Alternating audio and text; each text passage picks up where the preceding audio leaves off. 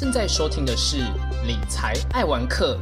一个与您分享理财投资、说书言谈与旅游点滴的节目。新著名文化播客节目中的讲者，同时呢，也是国内这个越南文化播客界代表人物之一哦。那是不是先请 Mindy 跟我们的听众朋友们简单介绍一下自己的背景呢？Hello，Hello Tom，Hello，大家好，我是 Mindy。那呃，其实也没什么好介绍我自己的，应该是说我现在有一个 podcast 的节目，然后叫做五分钟粤语课越来越好。那其实做这个节目呢，做到现在其实也从二月开始到现在，差不多七八个月的时间而已。对，那我的节目呢，主要就是希望大家可以呃越来越喜欢越南，所以就是一个洗脑大家呃。呃，会喜欢越南语啊，然后呃，想要去越南旅游的这个节目，这样子，对，嗯，那是不是可以就是想到再听你多分享点，就是说为什么当时会就是说想要跑去越南，而不是跑去可能其他的，比如说欧美国家，或者说是其他东南亚的国家？OK，好，其实这个题目题目有一点点需要我娓娓道来。好，那。其实一刚开始，我为什么会选择越南语组？应该要说到我硕士选择的语系。那如果要谈到我硕士选择语系的话，那又要讲到我其实在柬埔寨当国际职工的经验。因为我大学毕业之后啊，就是因为我那时候是军校的法律系毕业，那因为我那时候就想说，我不想要就是留在部队里面工作，所以我就呃闹了一场家庭革命之后呢，我就是飞去柬埔寨，然后做国际职工，然后开始在教中文。就是对语言很有还蛮有兴趣的这样子。那在柬埔寨的过程当中呢，其实也是因缘际会之下认识了一位算是 ITI 的大学长。ITI 就是呃外贸协会国际企业经营班，就是它是一个经济部底下的两年期的硕士学程。那因为那时候遇到这位大学长，我不确定呃 Tom 或是各位听众有没有听过他，他叫做何泽文，然后他有出过蛮多畅销书的。对，嗯，好像。他出到现在好像是第四本还第五本，我有点忘记。对，那那时候就是因为刚好知道说，哎，原来何子文就是呃念 ITI 的，然后那时候就是上网，然后去看说，哎，ITI 到底是什么东西这样子，然后我就爬了很多资料，那我就发现它是一个就是算是台湾在培育就是呃外贸人才的一个一个课程，那它课程就是类硕士，就算是那种实用硕士。对，因为它的我们的文凭不是教育部发给我们的，是经济部发给我们。这样子，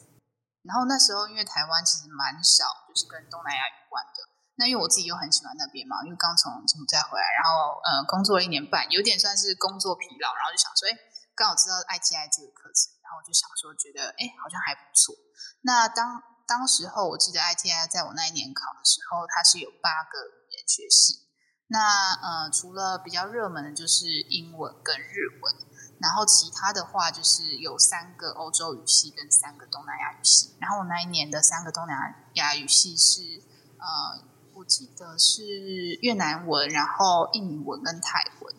那那时候因为我就想说，我想要选一个比较难度比较低一点点的，然后可能跟中国的文化有点比较稍微雷同，所以我就选择越南。然后刚好它又临近柬埔寨嘛，就是我之前比较熟悉的国家这样子。我有想过要不要选泰语，可是因为我发现泰语它其实有一些。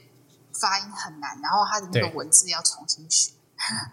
因为泰文就是大家有，大家应该有会有有一点印象嘛，就是有点像毛毛虫这样子。真的，真的，真的。对对对对对，嘿，它那因为重点是它的文字啊，我就觉得哎，有点感觉进入障碍比较高，所以我那时候就想说，好，我想要选越南语。那欧欧语系我是完全没考虑，然后那时候刚好也是很幸运，然后加上有点有念一点书，所以呢，当时候考进去就是我是考第四名，所以就是可以选呃。有有得选，因为在呃欧语系跟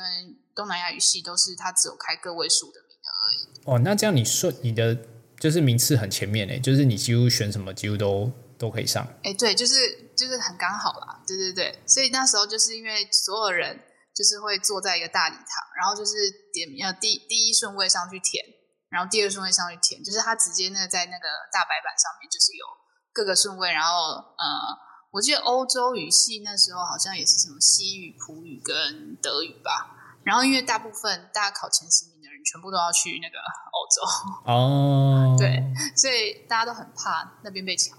然后就念到第四名的时候，我上去，写东南亚语，写书，所有人都有点松一口气那样。哦，然后旁边那个那个那个老师还问我说：“哎，同学，你有没有要填第二个备案？因为他很怕开不成。”呃，对，然后我就说：“呃，应该没有。”就只对那个越南语情有对，因为我就想说一定要对对对，就想说，因为他的备案他不不能让你选其他的，就是只有个位数那些语系。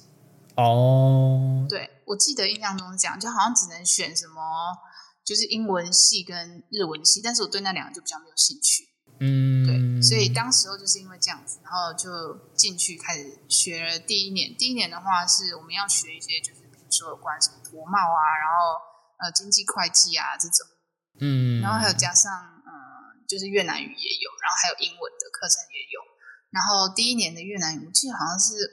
呃两百个小时吗？还是几百个小时？我有点忘记了，反正就打底的越南语。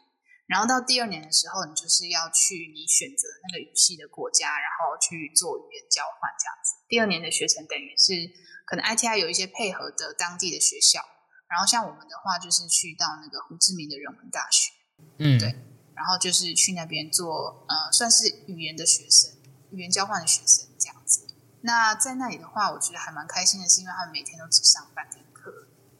哇，超 所以棒你下半天就可以去玩，或是去做你其他的外务工作。哦！就是你可能有有一些什么要工作的啊，想出去玩的，反正你就至少有半天以上，你可以就是就是做自己的对对对事情，这样，嗯，听起来蛮棒。而且我觉得很棒的是，就是因为越南的咖啡厅真的很多，而且还蛮好喝的。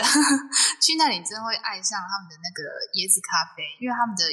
椰椰子很有名嘛，就东南亚的椰子其实都还蛮蛮不错的，就是对对对，算是就是品质很高的那种。对，然后他们就是有一种椰子咖啡，然后它就是算是椰奶，然后再加那个他们越南的黑咖啡，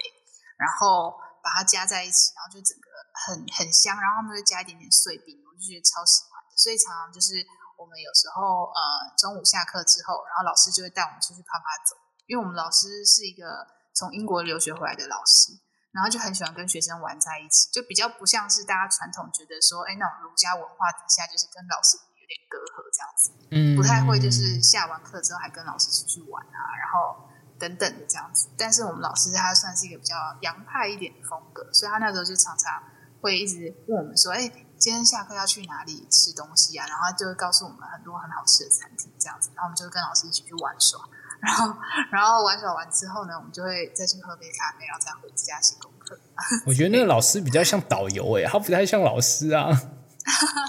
哎，没有没有，他是他真的是老师，就是他在很多学校都有兼课，但是因为他这个人就是比较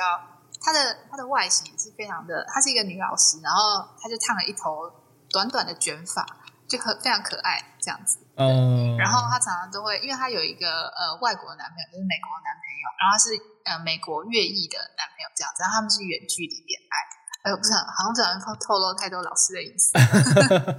但反正就是他就很喜欢跟学生就是拉赛呀，然后然后下课的时候都会一直问学生要去哪里玩，去哪里玩这样，然后他也会介绍他不同班的学生认识，比如说因为我们老师他就是有呃他有教泰语班的，嗯，就是诶泰国人泰国的大学生，然后去越南语言交换，然后也是到胡志明大学去，就是用他们的那个算是语言学程这样子。嗯，然后呃，他也是刚好是那个老师班级的学生，然后他们好像有四个还是五个吧，我有点忘记了。对，然后当时候就是因为老师就是会常常都会说，哎，那你们两班就是泰国人跟台湾人就是一起出来啊，我们一起去哪里吃饭这样子。哎，这样超棒的就是可以认识越南文化，也可以认识那个就是泰国那边的一些文化，这样互相交流。对，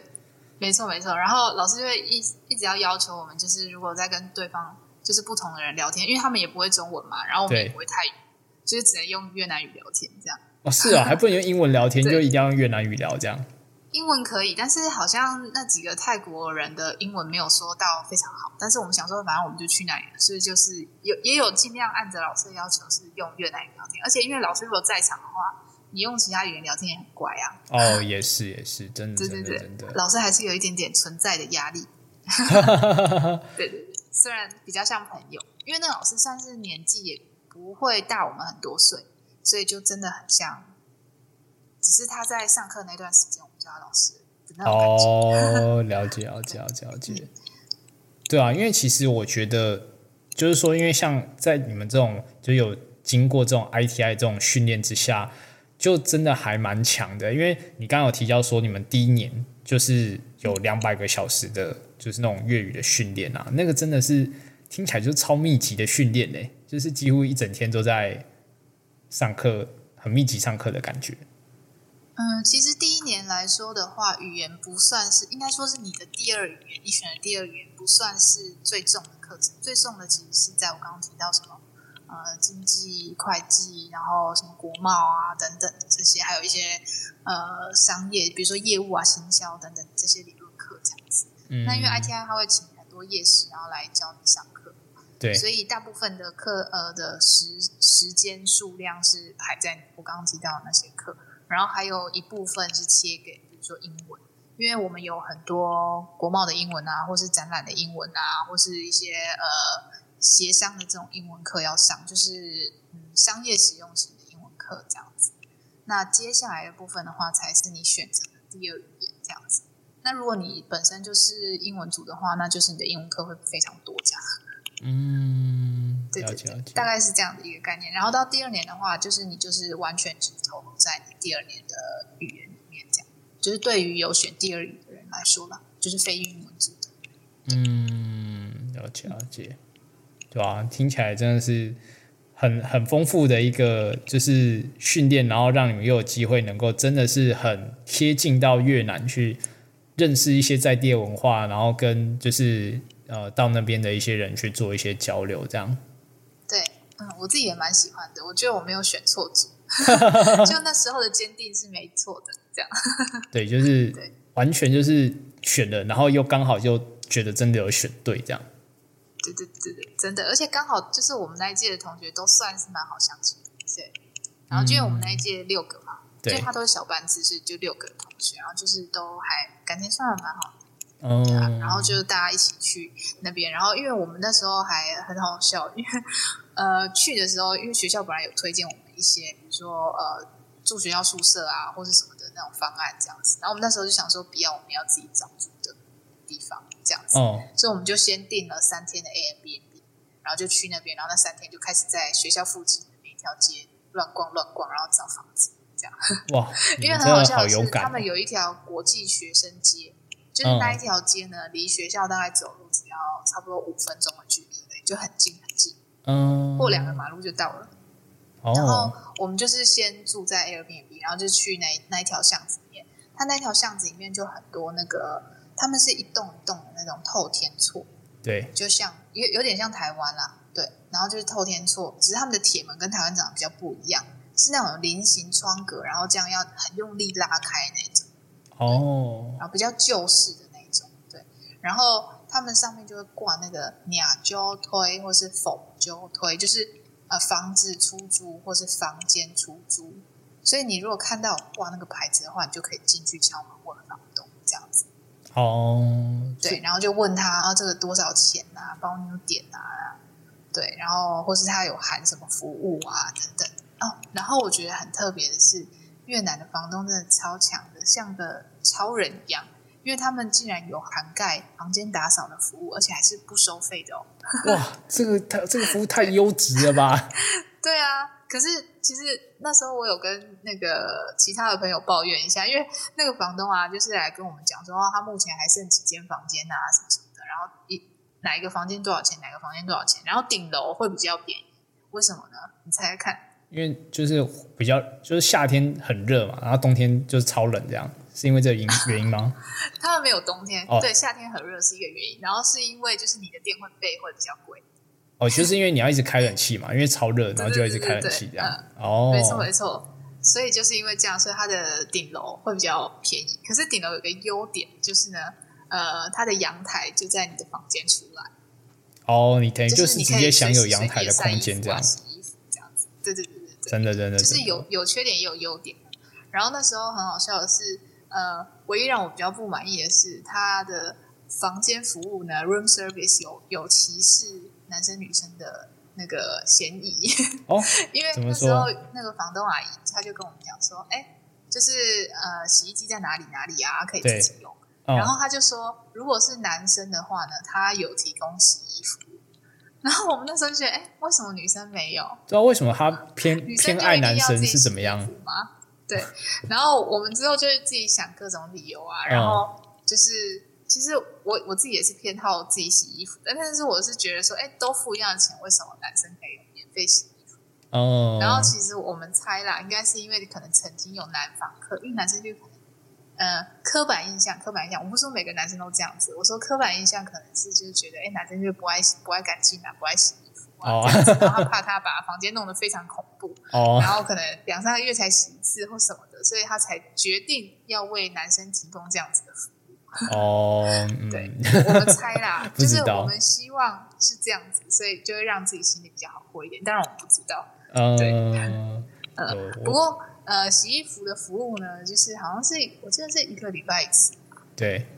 我有点忘记，因为我没有使用那项服务嘛，没有这个荣幸可以使用到。反正因为我自己是习惯每天洗衣服的人，嗯，在那边的时候，因为天气比较热一点，所以我跟我室友都会就是就是洗完澡之后就把衣服丢下去洗这样子。嗯，然后刚好也是因为呃我们住顶楼，所以呃阳台就在离我们很近的地方，这样子。对啊，哦所以我觉得在那里租算是一个蛮特别的经验吧。真的真的，因为听起来一般不般，过你可以猜猜看，一个月多少钱？嗯一个月吗？我我用台币我们是来算用，美金付的，但你用台币算也 OK。对，哎，一个月，然后你是在胡志明的市区嘛？对对对，市区在滚某，就是第一郡，就是非常热闹的地方。我想好，那一个月我可能抓，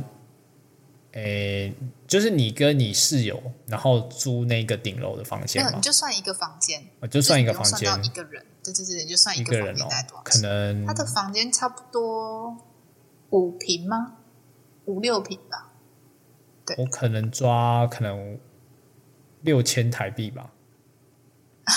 太贵。好，没有两百美是可能要再小一点房间，或是他房间可能没有浴室。哦，我们那时候大概是三百美，三百到三百五左右。哦，我记得我们那间好像是三百一吧，哦，对，三百一十美金，就是大概快快要一万。哦，快一万哦，对对对对对，快要一万。然后因为我们是顶楼，是最便宜的，然后电费是零值这样子，啊，水费就不收，哦，哦，就水费是含在里面了这样。然后我同学是住楼下一点楼层的，他们我记得好像就是三百五吧，还是三百三，我有点忘记。对，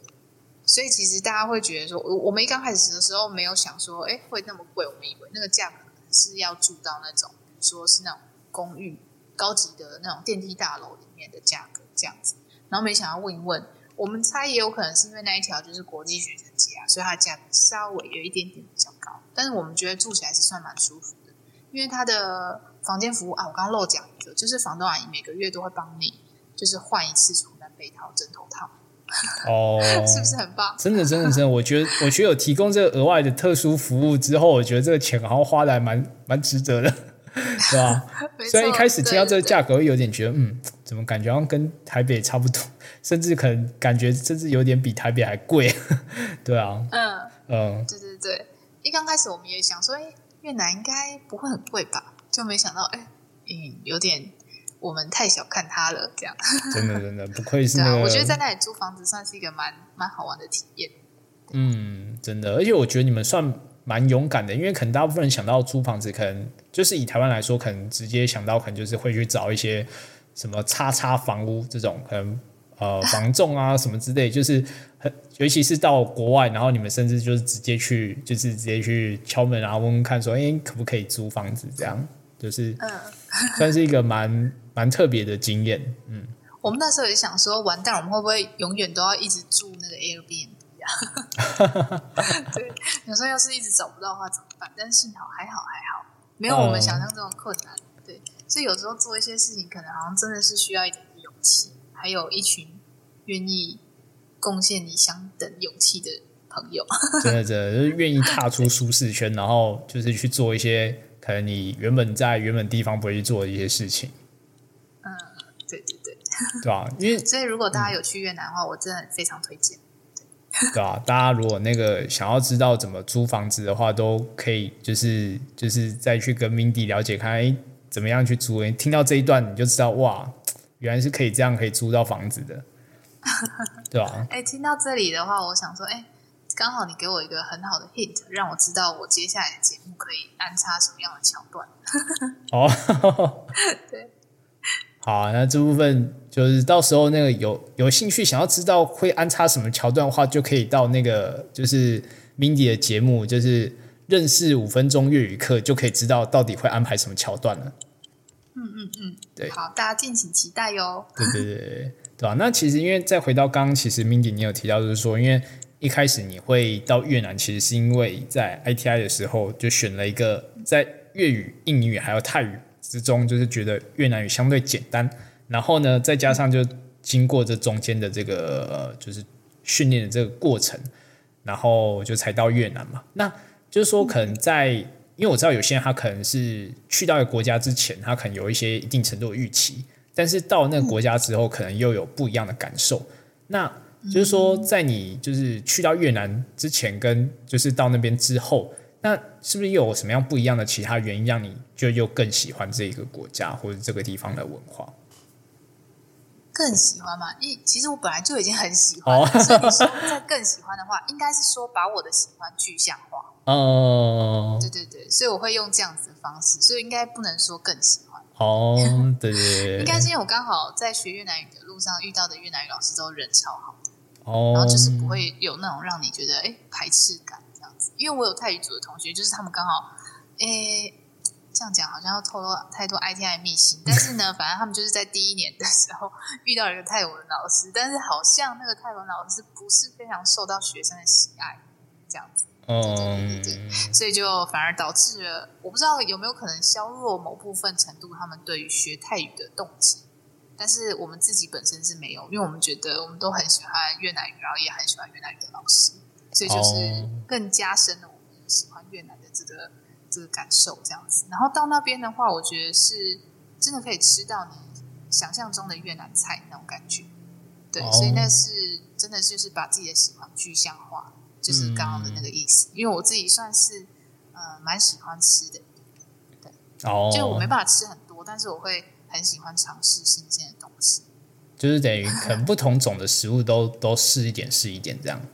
嗯嗯，对。不过还是有一些呃文化冲击的部分，就是让我觉得有点哎哎，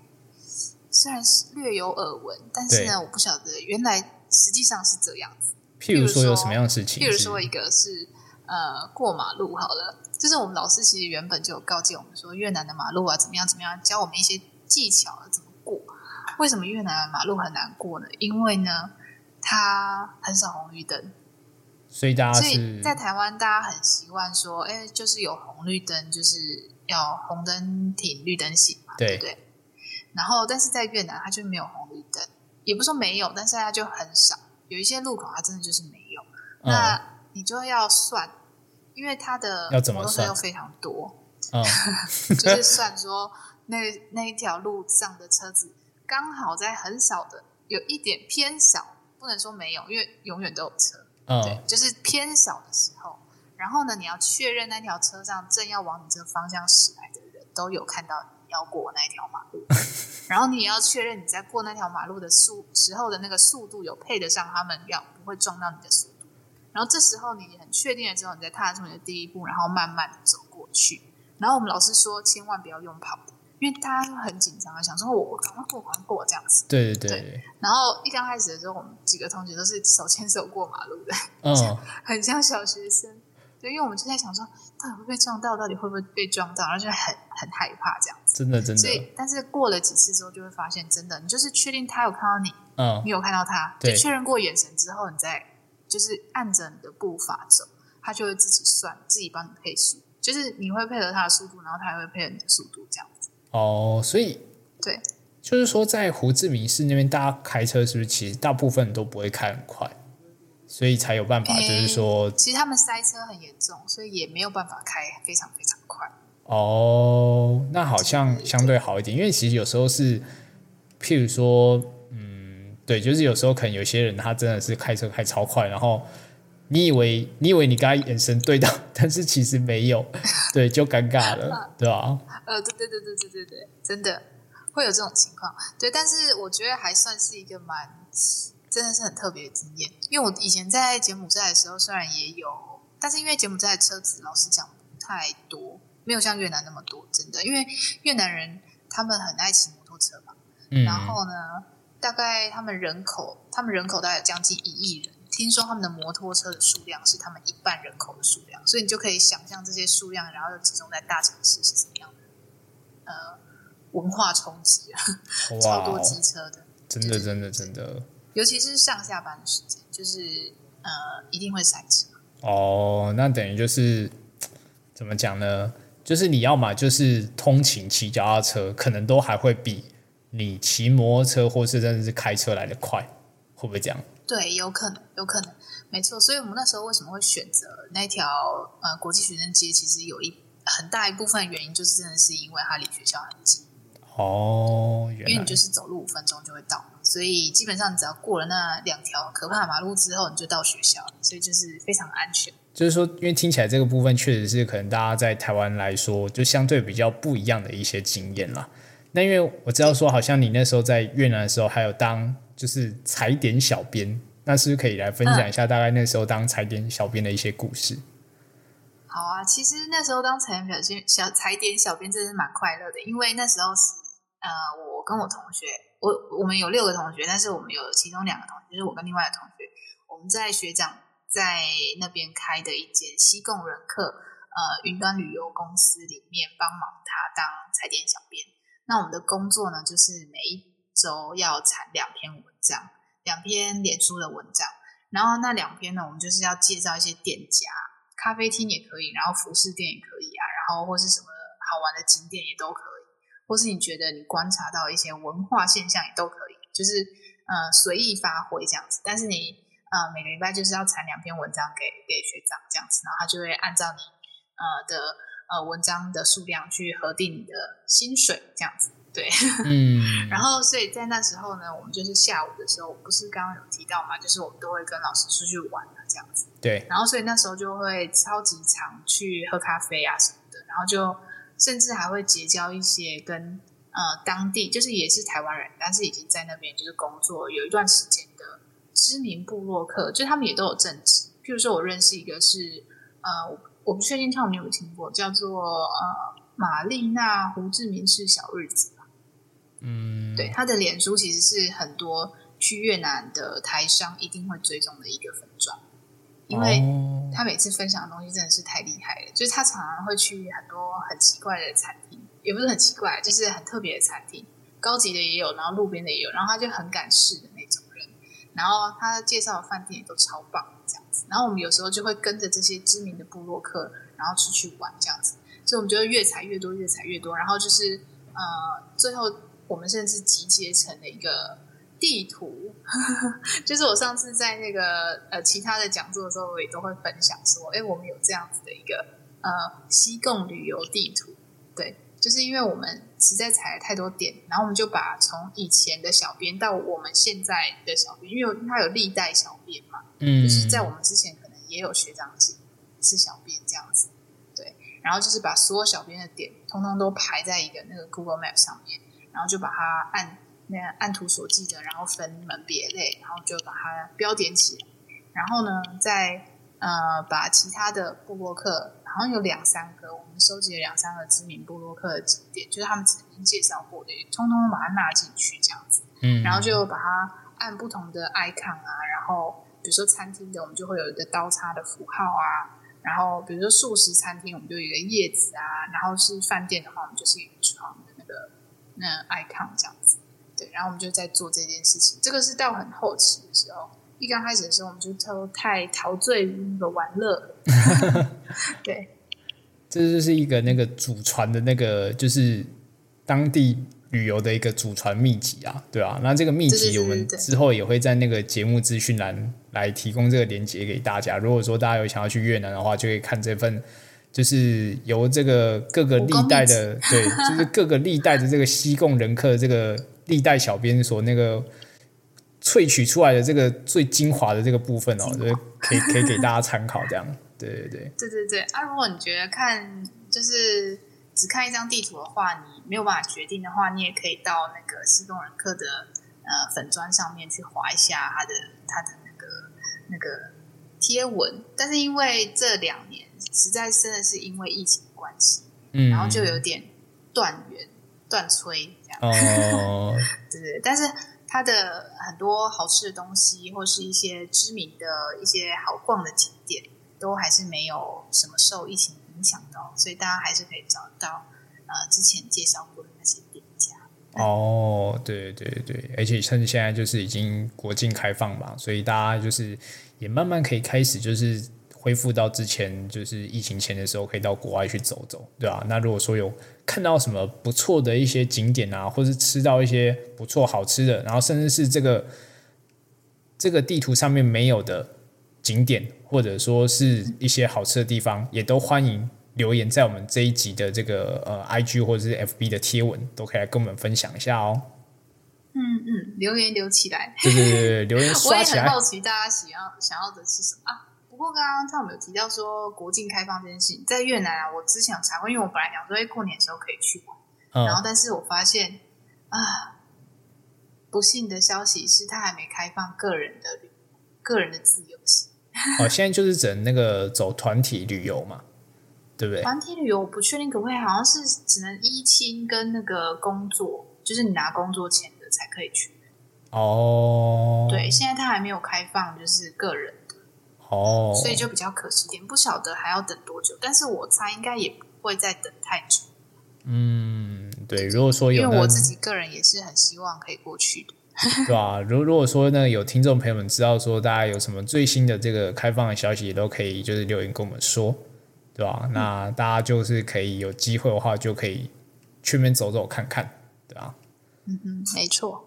那像就是说，当就是你当时在踩点的时候，有没有觉得说什么景点是你当时印象特别深刻的？然后或者说真的是蛮推荐给一些，就是可能它不一定是那种可能旅游书上面会写到的景点，但是很推荐给我们听众朋友们可以去看看的。不一定是旅游书上面会写到哦，这个很难呢。不一定是旅游书上面会写到。当然，如果如果是的话，其实也没关系啊。嗯，啊，我知道了，有一个类别很特别，二手服饰店。因为我那时候跟那个我刚刚提到的 Marina，我们两个人算是有点因为这样子的关系，就是因为我之后还有去帮他有介绍我几个家教的学生，然后我就有去呃教教学生，因为在那边有很多台商的小孩，然后他们可能呃念的是呃什么美国学校啊、台湾学校啊等等，台湾学校倒还好一点，就是他们会学中文。但有些是选择什么呃其他国外的学校，就会变成是他在学校都是学英文或是越南语这样子，越南语也有一些部分的学校也没有这样子，嗯，对，所以他们就会希望说，哎他的小孩虽然在那边长大，但是还是会学中文，所以他们就需要家教老师。那因为刚好我大学的时候，呃，大四呃下学期就是有去台大上那个呃对外华语师资班，然后有嗯。去教育部考那个对外华语的师资证照，所以我那时候就是有跟那个 Marina，她也是中文老师，然后他在那边的很多大学都有任教的经验这样子。哦。然，后那时候我们就因为这样的关系就认识，然后呢，平常的时候我们两个也会一起出去玩，因为我们两个都很爱逛街，所以我们那时候就是他他就介绍我一些很酷的二手衣店，然后那时候我就是其实我之前没有偏好买二手衣的的习惯，嗯。那但是呢，我去逛了之后，真的是有点跌破我的眼镜，因为呃，有一间店它很酷，是因为它都收集那种很特别的衣服，就是譬如说，真的是很很复古的那种感觉，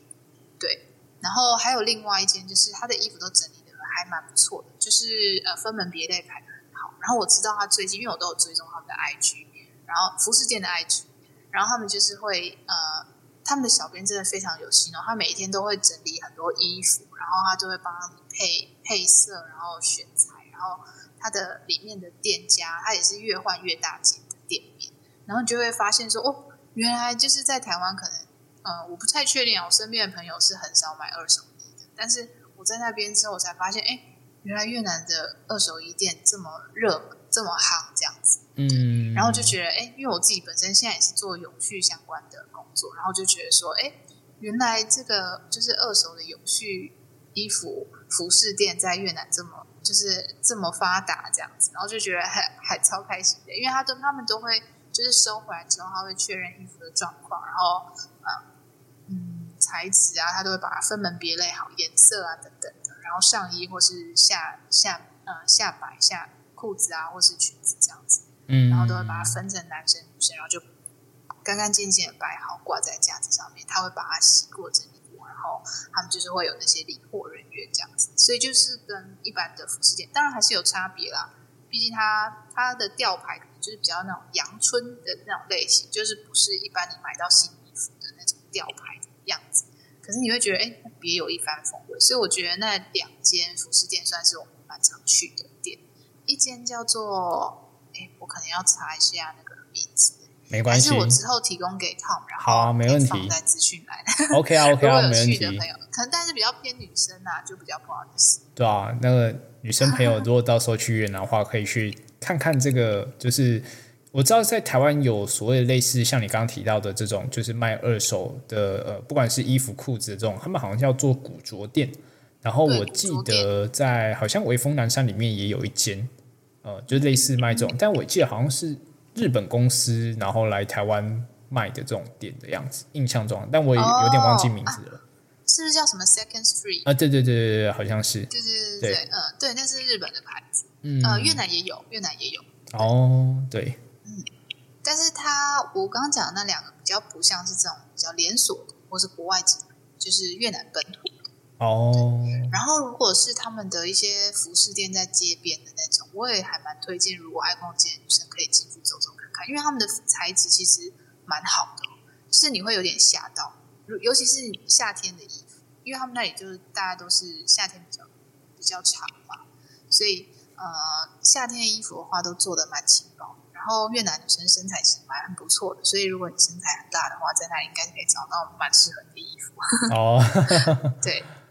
那那听起来就是真的是蛮适合去那边就是购物逛街，然后买衣服的，对。没错，就是除了东西很好吃，然后景点很好玩之外，还有这种真的不太会出现在旅游书的景点，可以分享给大家。嗯，到时候大家去到那个这个节目资讯栏看就会知道了，对啊。那我也很好奇，就是说，那在就是经过你的这个越南之旅之后啊，那再回到台湾之后，为什么会？就是说，会想要选择创立这个认识五分钟越南客越来越好的这个 podcast 的节目，那以及就是说，会选择是以语言教学为这个节目的主轴，而不是比如说像刚刚分享到一些旅游美食的类型的原因是为什么？嗯，第一个原因的话，其实真的是误打误撞，哎，应该是说我原本就是有想说要来做 podcast，大概是两年前开始。慢慢觉得，所以好像还不错，感觉可以玩玩看。然后是一直到就是去年四月的时候，然后我去上了一个就是有点是呃 podcast 的呃课程。然后呢，那时候听一听就觉得，嗯，好像真的可以来规划规划咯。但是因为那时候因为工作的呃情况比较忙一点，所以就一直都没有时间，然后去实践这件事情。然后一直到今年的二月，刚好一段工作的空窗期。然后我就想说，好，那我真的要来做这件事情，所以我就用年假的时候大概规划一下，然后就想说，当时有几个想法啦。不过因为我自己本身是比较有点内向一点点，所以呢我就是想说，好，那我还是来做个人节目好了，暂时不要把那么多的呃精力花在呃找同伴啊，或是说找呃访访呃访谈的对象这一点上面，所以我就决定说，哎。既然我会越南语，那我就来教大家。然后，所以一刚开始的时候，其实我也只是自己就是玩玩，然后录个几集这样子，然后没有真的想说真的可以上架。然后是一直录了几集之后，我觉得嗯应该可以吧，然后就是开始放上去，然后就配了一点音乐，然后放上去，然后就确就觉得嗯应该还好还好，然后就这样一直做下去。所以我第一季就大概做了二十几集左右，然后到现在已经是第四季。对啊，其实。就是以 podcast 节目来说，你已经算是我学姐了，对对对，真的真的，对啊，只是开始的时间而已啦，对对。然后呃，为什么会选择语言教学哦？就是因为我刚刚有提到嘛，因为我不想要用呃访谈，或是有有一个 partner 的。那我觉得像旅游啊、美食这种，应该是要有人跟你就是一对一的聊，会比较有感觉，然后也比较聊得起来，然后会比较有趣，大家会比较想听这样子。那所以我才会想说，而且因为我的节目就是想要做比较。短小精干的，就是只有五分钟而已，所以我就想说，哎，五分钟如果要介绍一个，如果要介绍一道菜，好像是还好啦。但是如果要介绍介绍直接开始聊旅游或美食的话，感觉都要大概个十五分钟或半个小时以上那种，会比较精彩。所以我那时候就想说，好，那我就是先试水温，就是来教个越南语这样子。那其实我的节目每个月的呃第四个礼拜天也都会有文化特辑。那那时候呢，我就可能会介绍一点越南的文化啊美食，也会介绍到这样子。嗯，真的，真的，真的，主要是这个原因。对呀，对啊，大家都可以再到这个认识五分钟粤语课越来越好这个节目来去看看 Mindy 所介绍的这些呃，不管是越南的一些，就是除了说基基本的一些越南语的教学啊，然后甚至到。呃，最近甚至有教一些跟呃越南歌曲比较相关的一些故事，那大家都可以到这个节目上来去听听看，对啊。那就是说，Mindy 这边有没有什么其他部分觉得还可以再跟我们听众朋友们再分享？就是说，可能未来这个节目有没有什么一些未来的规划是可以跟我们听众朋友们来分享的？因为我自己本身比较佛系一点，所以我对于。呃，做节目频道没有什么太大的向往，或是目标 KPI 要一定要去达成。我只是希望说，呃，影响大家身边周遭的朋友，然后越来越多人喜欢越南这件事情。其实当初做节目的初衷也是这样子，因为我觉得就是我不晓得大家身边的朋友是不是都有接触过越南人，或是可能没有。但是其实，在我们身边周遭啊，也越来越多的东南亚人出现在我们台湾这块土地上。那像现在的话，我记得前几天看到那个哈哈台的那个节目，就是他们街访，在那个中立街访那个东南亚朋友的义工的那个那个影片，对，然后就讲到，我记得好像是你有看吗？有我看，蛮蛮蛮有趣的一集。对啊，蛮有趣的，我觉得还蛮推荐大家的。我觉得大家如果有兴趣的话，就去看那个哈哈台的这一集。我觉得蛮好玩的。然后呢，他好像就有提到说，现在移工的数量，哎，就是东南亚人的数量，在台湾好像只有七十一万，还蛮多的哎。对啊，其实也让我有点吓到。而且尤其是现在很多的越南人也都出现在学校，所以说他可能跟你是同学。那还有之前就是一些呃新住民，然后他们来台湾生的新二代，也会出现在就是比如说国中小学的教室里面，可能今天旁边住。做的同学就是越南人这样子，对，真的，真的，真的，对啊。说到这个点，其实我也我也想说，顺便可以跟听众朋友分享一下，就是说，如果啊，你今天可能就是可能没有这么大的余裕可以跑去越南，或者说可能是因为现在有一些呃，就是说要到越南，可能还没有完全开放的状况，但是呢，你又想要体验，就是比较就是比较跟东南亚比较有关文化，就是真的像刚刚 Mindy 有提到，就是。呃，哈台那一集啊，因为他其实就是节目，他是到就是呃桃园这个算是全台湾这个呃就是新新住民或新的移民的这个比例最高的一个地区哦。那大家真的是可以到那个，譬如中立啊，或者说是那个桃园火车站附近走一走，你真的就会发现，你完全就像置身在这个。呃，东南亚地区一样，真的一点都真的一点都不夸张，真的，我真的之前 曾经在那边逛过，真的完全，你去拍那照片啊，真的，你就说你在那个东南亚哪边，我告诉你，真的台湾人都会相信。然后 或者说你如果可能不想要跑到桃园，然后你如果想要在台北找这种地方的话，你就可以到那个就是中山北路那边有一个，我记得是一个什么教堂，然后那附近也是很多这种。就是尤其礼拜天的时候，就是他们都会到那个呃教堂里面去做礼拜，然后路上就会很多就是东南亚的，就是移民会在那边逛逛啊之类的，这样对，就是大家如果想要体验的话，都可以到，就是大家我知道这两个点是比较多啦，对，大家都可以去体验看看。对对对，哦，而且那个就是移工们常去逛的商店，如果你是喜欢吃那种东南亚的那种泡面啊，或什么。你也可以去里面挖宝看看。哦，真的，真的，真的，好像现在好像东南亚类型的泡面好像也慢慢开始崛起的样子。对啊，就是比如说马来西亚，然后像越南的有一些泡面是那种河粉的，就是它们面体不太一样这样子。哦，如果说想要吃这种道地的，然后又想要很快就可以尝到的话，也可以体验这种泡面的口味，这样。嗯嗯嗯，对啊，谢谢 Mindy 的分享啊。那我也会将刚刚 Mindy 有提到的一些，不管是他这个 Podcast 节目的连接啊，或者说刚刚提到的这个呃西贡人客的这个 FB，然后还有西贡这个旅游地图，那我这些资讯呢，我们之后都会放到这个节目的资讯栏。那如果说想要更深入的了解越南文化，或者说你想要学越南语的朋友们呢，也欢迎到认识五分钟粤语课越来越好这个 Podcast 节目来收听哦。最后呢，如果你对于我们这期节目有什么样的看法或想法的话，也都可以留言或私讯我们的 FB 粉专或 IG 哦。那我们就下一集再见喽，拜拜，拜拜。